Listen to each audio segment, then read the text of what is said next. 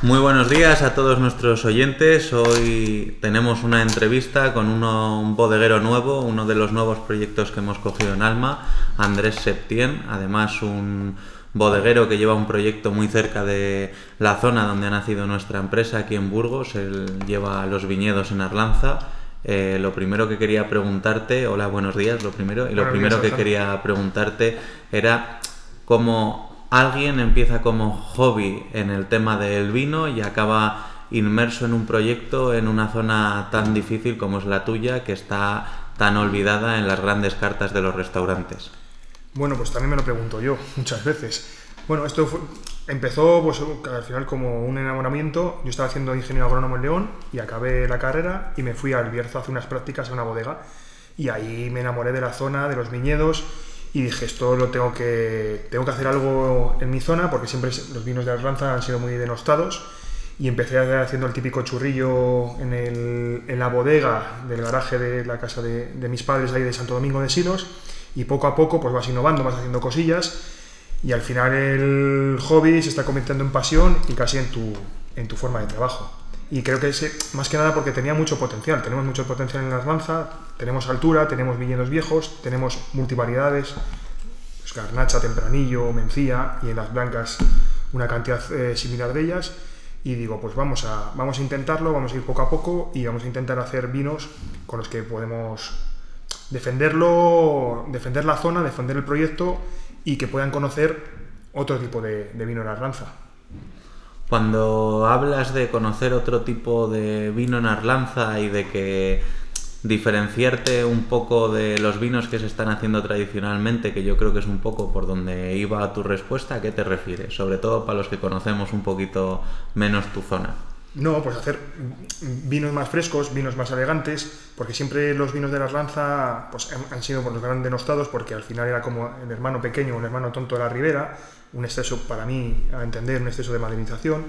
Y creo que por ahí no, no es que no vaya también, no solamente el mercado, sino que es lo que me gusta a mí, porque yo hago vinos que realmente me gustan a mí, que son fáciles de beber o que con su complejidad, obviamente, y así lo puedo defender. Entonces, como veía que, que estaba totalmente denostado, digo, pues creo que se puede hacer otra cosa, se, puede hacer unos vinos más frescos, más, más, más elegantes incluso, ¿sabes? sin denostar como lo están haciendo otras personas en, en Arlanza, que cada uno defiende su proyecto o su forma de entender el vino. Vale, entonces tú buscas un poco menos de madera, lo que es mm. habitual en tu zona. No sé si trabajas con maderas nuevas, maderas viejas, inox. Sí, bueno, es un compendio de todo. Eh, yo intento que sean eh, maderas de varios años.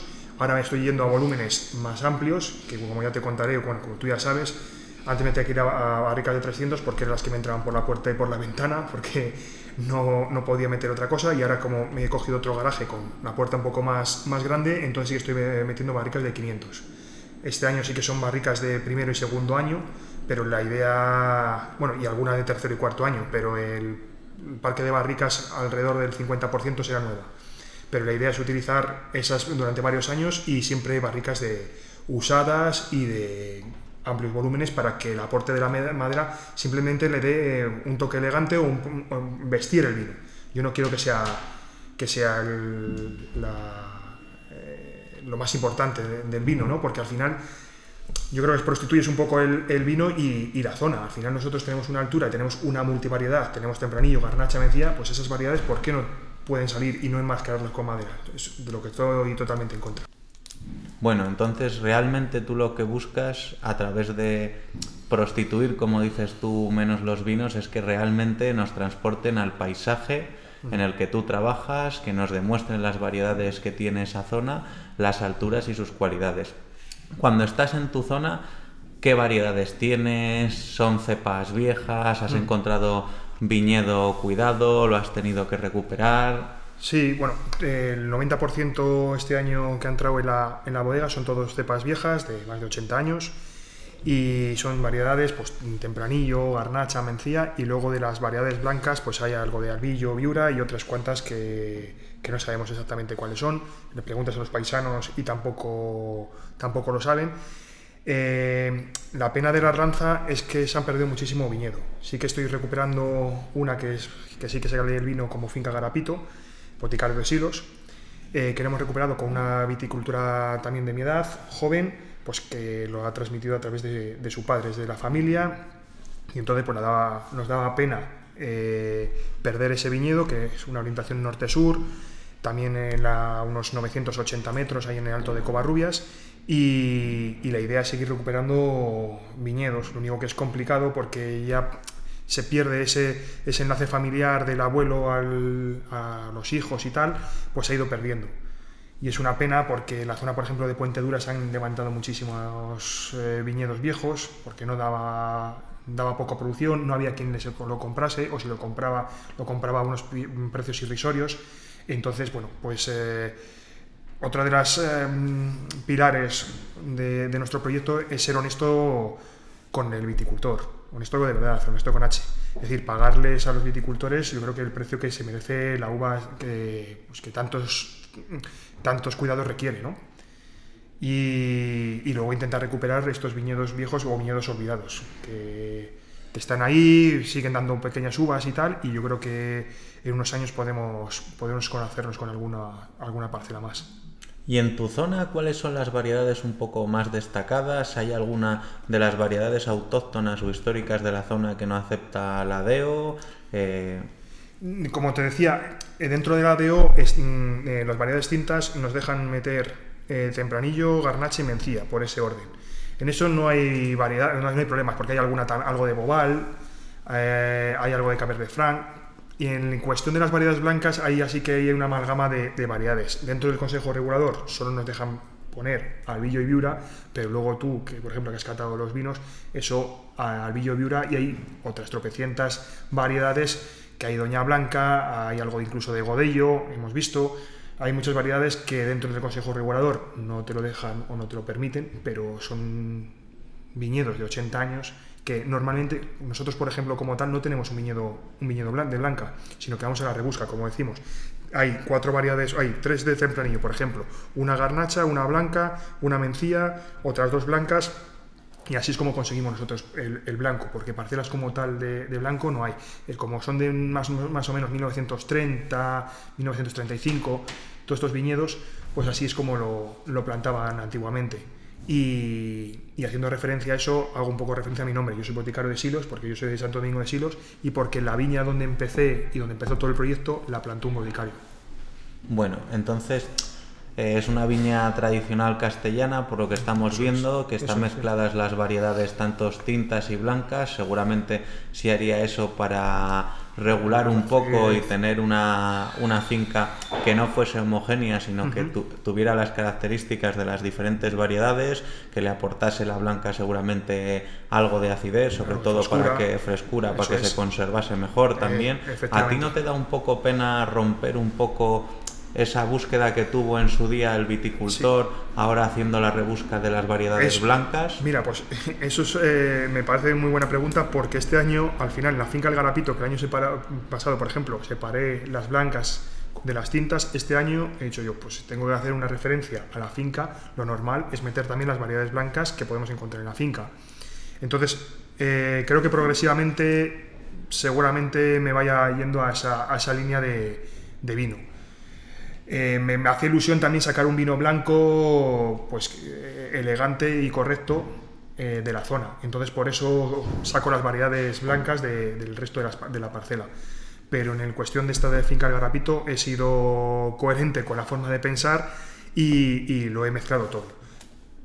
En un futuro pues no lo sé, no lo sé lo que, lo que haré, pero también le estoy cogiendo cariño al, boticario de Silos Blanco y entonces es principalmente es por eso, por sacar un vino eh, blanco de altura, hmm, que se puede hacer. Bueno, alejándonos un poco de la viña, metiéndonos más en la bodega o en tu caso, por decirlo así, un garaje sí. que nos recuerda un poco a Steve Jobs, ¿no? Cuando empezaba en el garaje de su casa a hacer sus vinos. Sí. Eh, Un proyecto que empieza a coger un poco de volumen, al final estás prácticamente tú solo en, la bodega. ¿Qué mm. dificultades te encuentras para empezar un proyecto de la nada casi sin recursos? ¿Quién te echa una mano? Eh, Nosotros empezamos a elaborar el año 2020, que le comenté a mi padre que quitase el coche del garaje de Santo Domingo de Silos 12 metros cuadrados y al principio fue un poco difícil porque al final, bueno, pues eh, es tu proyecto, estás iniciándolo, pues muchas inspecciones eh, y claro, al final eso, en 12 metros cuadrados tampoco puedes eh, elaborar gran cantidad de, litros. Entonces, como el proyecto creemos que, iba, iba creciendo de forma adecuada, pues nos pasamos de Santo Domingo de Silos a Puente Dura, más cerca de las viñas, pues de 12 metros cuadrados pasamos a 15 metros cuadrados, pero esta vez teníamos una pequeña cueva horizontal, que ahí es donde hicimos la crianza de las barricas. Y bueno, es un merendero muy pequeño, que las barricas y los depósitos de inoxidable tienen que entrar por la ventana, porque por la puerta no entran. Y bueno, pues como os he repetido que la, la cosa parece que iba, iba bien, pues este año, en el año 2022, ya hemos empezado a hacer 14.000 botellas y hemos seguido con ese merendero y un pequeño garaje casi colindante en la misma calle, que es la calle de la Alegría, ahí en Puente Dura, que es la calle de las, de las bodegas, que tendrá unos 20 metros cuadrados. Entonces, bueno, ahí así que podemos empezar a meter barricas de 400, de 500, que es un poco el objetivo y un poco la, línea a seguir que, quería de, de la bodega. Y bueno, la lacramos todo a mano. Antes, hasta este año, eh, lo hemos etiquetado a mano, ponemos el número de botella también a mano y, que encorchábamos a mano. Este año ya, al crecer, ya me he cogido con los beneficios que hemos tenido, lo poco que hemos tenido, pues lo hemos, lo hemos invertido en eso. O sea, que sigues reinvirtiendo lo poco que ganas en el proyecto en tu propia bodega. Sí. Eh, al final, pues eso, una, un trabajo minucioso, yo creo que en cada botella con mucha dedicación y mucho cariño, que yo creo que todo el mundo puede disfrutar. Y ahora dejando un poco todo el tema de, la bodega aparte, pero sin dejar el tema de la elaboración, ¿qué elaboración haces tú? ¿Cuál ha sido la elaboración que se ha hecho tradicionalmente en la Erlanza? Y personalmente, ¿cuál crees que es la elaboración que es más respetuosa con lo que debería ser un vino de Erlanza para ti? Bueno, la forma de elaborar, en, por ejemplo, ya os digo que en mi calle donde estoy ahora en la bodega se llama la calle de la Alegría porque es la calle de las bodegas. Y, de ahí surgió, surgió la idea de hacer un, clarete que este año no he elaborado porque es el vino que más me cuesta hacer, que después de ocho años, casi nueve, ah, se acerca a la idea que quiero tener, pues surgió la idea de, eh, probar todos los, los, claretes de los, de los bodegueros de, de la calle, ¿no? Y surgió la idea pues, de llamarse Vientos del Pueblo, pues por eso, porque me recordaba un poco al vino que se ha hecho toda la vida, que es el clarete, que mezclaban las diferentes variedades, lo dejan macerar un par de días y luego lo prensan. En cuestiones de, de tinto, yo creo que tenemos que ir eso, a, a barricas de varios años, o barricas de tostados medios ligeros, o tapas sin tostar, algo que la madera simplemente sea un poco la acompañante de, las variedades y del terroir. Eh, este año me estoy yendo ya a barricas de 400 y de 500, pues eso, porque sean todavía más respetuosos con, las variedades y con, las características que tiene la zona. Entonces, bueno, eh, yo eso de crianza, reserva, gran reserva, no creo nada de ello. Un vino está cuando está, o el perfil de vino que tú quieres dar, no creo en eso que nos impone un poco los consejos reguladores o está un poco tipificado por, marcas y por, por precios. Y, bueno, eh, todavía es pronto para decir cuál es la forma de, elaborar que tengo. quiero seguir un patrón, una línea, pero como he comentado, el, por ejemplo, la finca del Garapito este año he mezclado variedades blancas con las tintas. Bueno, pues para hacer un poco, un poco que sea más realista esa, esa parcela. Bueno, yo estoy totalmente de acuerdo. Creo que estas calificaciones que se le dan al vino dependiendo del tiempo que está en la barrica no deja de ser muy poco real. Al final nunca se especifica si la barrica es nueva, si la barrica es vieja o ha tenido varios usos que, al, usos que al final es algo determinante en la crianza del vino. Pero bueno, vamos a dejar ahora por otro lado las crianzas y ese debate sobre la madera y su calificación que podríamos tener aquí en España por... Eh, por cómo lo llevan ciertas denominaciones, sobre todo las más clásicas eh, de nuestro país, pero bueno, dejando todo este debate al lado, Eh, a los nuevos elaboradores que estáis surgiendo en la denominación, que sois un par de ellos, ¿han llegado también algún elaborador nuevo que puede ser potente o por lo menos con, los recursos para hacer algo importante en, la denominación? ¿Qué esperas de ellos? No, bueno, cada uno tiene que seguir su camino, no soy yo quien para marcar guías ni nada, ¿no? Pero espero que revitalicen la zona, igual que todos los viticultores que llevan años desde, bueno, 20 años, desde que empezó la, la DO pues que lo, lo, creamos y dejar de ser el hermano pequeño tonto de la ribera y, seguir eh, creciendo y seguir haciendo cosas diferentes y, y, lo vuelvo a repetir, creernos el potencial que tenemos, que tenemos viñedos de altura, tenemos variedades, multivariedades. ¿Por qué no potenciar esas cosas y dejarlo de enmascarar con madera o, intentarnos parecer porque es lo que se vende en la, ciudad de Burgos, ¿no? En los vinos del chateo. Pues ¿por qué no vamos a algo, algo más elegante, algo más fresco, algo más juvenil? Eh, bueno, eh, yo confío en que las nuevas incorporaciones y los que ya están, los viejos rockeros, pues sigan esta, no moda, sino esta línea que, estoy intentando seguir yo y que puedan eh, sumarse, porque eso es un beneficio para todos y que la gente pueda hablar de Arlanza no en términos despectivos, como ha sido hasta ahora, que eso me dolía a mí muchísimo. Cuando al principio iba a vender vino, decía que era Arlanza y decía, ¡puf! Otra vez, a ver esto, qué ácido está, tal, pues, pues eso, que, nos respeten, ¿no? Que nos respeten un poco, un poco en este mundo del vino, pues sería una, un gran paso. Bueno, esa línea de vinos que, haces tú, más, más amables, muy finos, con menos capa, eh, esos vinos, como digo yo, que te tomas una copa y no, no la masticas, sino que te hmm. sientas con un par de amigos y te bebes la botella sin darte cuenta, que yo creo que al final son los momentos que más disfrutamos todos. Son los que te marcan, ¿no? Al final no deja de ser eso. ¿Cómo te imaginas tú el futuro de la denominación de aquí a dentro de 5 o 10 años? Ah, pues yo creo que quiero creer, mejor dicho, que, el crecimiento va a ser exponencial. Porque, bueno, fíjate, desde que empecé yo hace ocho años, nosotros empezábamos a vendimiar el 12 de octubre y éramos de los primeros. Y este año, bueno, que es una añada diferente, eh, hemos empezado el 19 de septiembre. Bueno, pero con decirte que el 20 y el 21 y el 19 empezábamos ya el 30 de septiembre. Entonces eso nos quiere dar algo está cambiando, tenemos que cambiar, lo que no se puede seguir es todos los años porque se ha vendido el 12 de octubre, tenemos que vender el 12 de octubre. Entonces yo creo que esto, con las nuevas incorporaciones, los, viejos rockeros como les llamo yo, que están ya un poco concienciados de que tienen que cambiar cosas o se deben cambiar cosas, yo creo que, que nos vamos a hacer un hueco importante y, y luego recreernos, es que creernos el potencial que tenemos. Ya sé que lo repito muchas veces, pero se, se lo digo a ellos, que tenemos que dar un, pequeño empujón entre todos. Bueno, eh, yo creo que en el cambio climático no hay nunca ningún ganador. Sí que es cierto que a vosotros os ha venido un poco mejor porque siempre habéis tenido un poco de problemas con la maduración, ¿no? Mm, sí, siempre se quedaban esos vinos verdes, ácidos y tal. Pero bueno, el cambio climático Está triste decirlo, pero a nosotros nos, nos, beneficia. Nos beneficia en el sentido de que los vinos que tenemos de altura de 1000 metros, 900 y pico, eh, son los grandes beneficiados de, este, de estas modificaciones climáticas.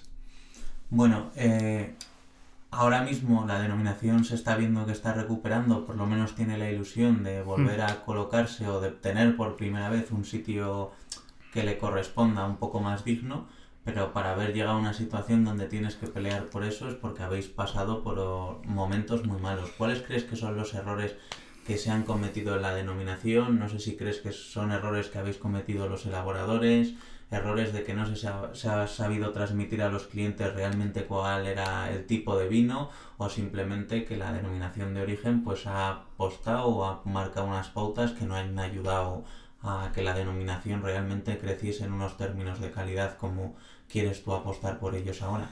Hombre, yo creo que marcar un solo error pues sería, sería incongruente. Yo creo que aquí ha sido varias, varios factores. Uno de ellos sería, por ejemplo, que se han quitado muchísimas viñas y es una pena porque al viticultor no se le pagaba de forma correcta. Entonces nosotros intentamos eh, ser honestos, pero no con, pues, con, con, H y en mayúsculas, pagando bien al viticultor para que cuide bien las viñas, para que eso repercuta luego también eh, en nosotros. Eh, fallos, pues eso, querernos menos, que querer hacer o ser un pequeño ejemplo, una pequeña variedad de la Ribera del Duero. bueno, eh, yo creo que con las nuevas incorporaciones y con las nuevas tendencias esto lo podremos, lo podremos ir cambiando. Bueno, ahora que tienes la oportunidad un poco de, comunicarte con todo el mundo, aunque sea un espacio de momento con pocos oyentes, aunque va creciendo la verdad que de una forma estamos contentísimos, ¿qué le pedirías a todas esas personas que trabajan en tu denominación? Bueno, pues eh, lo que estoy viendo de forma positiva es que se están incorporando mucha gente joven, eh, también en, el cuidado de las viñas. Entonces, bueno, pues que sigan, que no desesperen, que eh, creo que nos quedan unos años todavía un poquillo difíciles para darla a conocer, pero que creo que estamos creciendo de forma rápida y, podemos darle un, impulso importante a, la zona. O sea que, por lo que veo en la entrevista, tú una de las mayores esperanzas que tienes en tu denominación es sobre todo por la incorporación de gente joven al proyecto, ¿no? Ah, sí, sí, sí, porque cada vez hay, que me está sorprendiendo, eh, ha habido un salto generacional de los abuelos, los padres, tal, está pasando a los, a los nietos, que ellos ven, eh, hablo en mi caso, ¿no? De unas viñas que hemos recuperado y tal, que ven que ese vino es diferente a todo lo que han bebido antes, un vino fácil de beber, un, vino eh, correcto y que se está posicionando en sitios también gracias a vosotros, entonces ellos como que es el, impulso que necesitaban para eh, seguir cuidando esas viñas que eran de sus padres o de, de sus abuelos. Y es el, la mayor alegría que me puede dar, ¿sabes? Pues eh, que, que el viticultor también se vea partícipe de este proyecto mío. Bueno, yo al final creo que en el mundo vinícola español estamos en un momento de renacimiento, donde estamos recuperando variedades autóctonas que muchas veces se arrancaban pues porque no eran las más que las más de que estaban de moda ni eran las más productivas. Eh, se ha vuelto a elaborar el vino de forma más tradicional no que a veces se había importado la forma de hacer vino de otros países simplemente porque a veces lo de fuera siempre nos parece mejor sin darle valor realmente a lo que tenemos dentro. Pero bueno, para ir cerrando un poco la entrevista, eh, ¿cuál es un poco la zona que tú tienes de referencia a la hora de decir, oye, me gustaría aprender eh, o me gusta mucho o los vinos de esa zona y sobre todo porque yo creo que tienes siempre Erlanza en el corazón, pero que yo te conozco personalmente y al final siempre vas probando muchos vinos de, otras zonas, ¿no? Y sobre todo una zona me gustaría preguntarte también en la que te gustaría elaborar y por qué. Un poquito las dos cosas. ¿Cuál es en la que te fijas y cuál es en la que te gustaría elaborar? Sí, eh, yo como pequeño elaborador siempre te tienes que fijar, como pequeña elaborador de, Arlanza, te tienes que fijar en otras de Os de, dimensiones parecidas. Entonces yo creo que Bierzo, que soy un enamorado, que ahí empecé en el año 2012 y dije esto hay que hacer algo en nuestra zona. También la zona de la Sierra de Salamanca, eh, la Ribera Sacra. Pero bueno, a mí me gustaría muchísimo elaborar en el Bierzo, por volver otra vez a, a mis orígenes o llámalo como quieras, donde me enamoré de este mundo y, creo que tenemos mm, potencial para hacerlo. Entonces, bueno, esos serían un poco los, los ejemplos en los que tenemos que ir porque nos han adelantado por la derecha y por la izquierda porque ahí ha llegado elaboradores muy buenos, han entendido el concepto de, esas viñas viejas y, ojalá lo podremos conseguir aquí. ¿Y tú que en esas, en esas zonas que tienes, como has dicho, Bierzo, eh, Ribera Sacra, la Sierra de Salamanca, ¿cuáles son tus elaboradores de referencia o a qué nos recomendarías? Dices, de esta zona tenéis que probar sí o sí un vino de este chico porque la verdad es que hace un trabajo fantástico. Sí, bueno, pues a mí soy un enamorado de los vinos de, de Guímaro y, y me gustaría que ojalá un día me puedan hablar también de mí como yo lo estoy hablando hablando de él. Luego en el Bierzo, pues por supuesto Raúl Pérez, pero por la, por la edad y tal, César Márquez un poco es el, ejemplo a seguir. Y luego en la zona de Serramanca, pues el Jorco, eh, las viñas serranas, pues un poco son los ejemplos, los ejemplos a seguir. Bueno, eh, para acabar siempre las entrevistas, eh, hacemos dos preguntas. La primera de ello, de ellas es que nos recomiendes, pues eso, un vino para el día a día. Cuando decimos un vino del día a día es porque no nos queremos que nos recomiendes un superproductor de una super zona y una super añada, sino un vino que sea un poco accesible para todo el mundo y, que te haya sorprendido últimamente o porque sea un productor que te guste mucho o... Bueno, esto lo, tengo claro porque es últimamente el, vino que más estoy bebiendo, que es el de las cabañuelas, del Jorco, que es un vino muy elegante, fino, delicado, una garnacha, la última que probé es de 2018 y parece una del año 2021, me parece relación calidad-precio irrisorio, creo que está en torno a los 10 euros, es decir, para todos los públicos en el día a día. Y, es un vino que, me gustaría haber sido a mí el elaborador. Creo que, que cumple todos los requisitos o todos los parámetros en los que, en los que fijarme. La otra pregunta con la que siempre acabamos la entrevista es que nos recomiendes una canción. Tú aparte de elaborador de vino eres también escritor, también has sido profesor. Sí. Entonces, pues bueno, estoy seguro de que tienes una canción muy poética o con un gran mensaje de, fondo que, nos vas a recomendar y que vamos a poner ahora para cerrar esta entrevista. Sí, efectivamente. Pues bueno, eh, qué decir que Ismael Serrano es mi cantautor favorito. Entonces mm, tengo que hablar de una canción que yo creo que en los tiempos que corren eh, viene, viene bastante al pelo. Entonces, bueno, es si se callas el ruido. Bueno, pues muchas gracias por tu recomendación. Antes de cerrar la entrevista, eh, bueno, resaltar que, todo el mundo que, tenga la suerte de probar uno de tus vinos, en cada botella de las que elaboras eh, tienes escrito un poema. Efectivamente, sí, es en cada una de ellas he escrito un poema pues para que una es un homenaje a la libertad, El viento del pueblo, por el poema de Miguel Hernández, y otro en el Boticario de Silos es un himno, pues eso, una, es el prólogo de mi, de mi libro eh, y es un, es un guiño a, la Arlanza y a Castilla. Y, bueno, es para que la persona con la que, que, va a beber esa botella que está etiquetada y numerada una a una y tal, también se sienta un poco partícipe del proyecto y vea que es una, algo único y algo muy especial y con el que demostramos el cariño que tenemos tanto y el respeto, que eso es muy importante, al mundo del vino y a la, zona.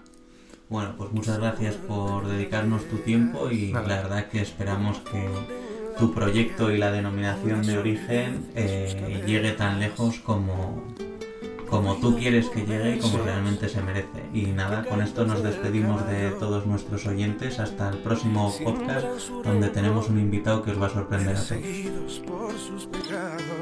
Si se callas el ruido, oirías la lluvia caer.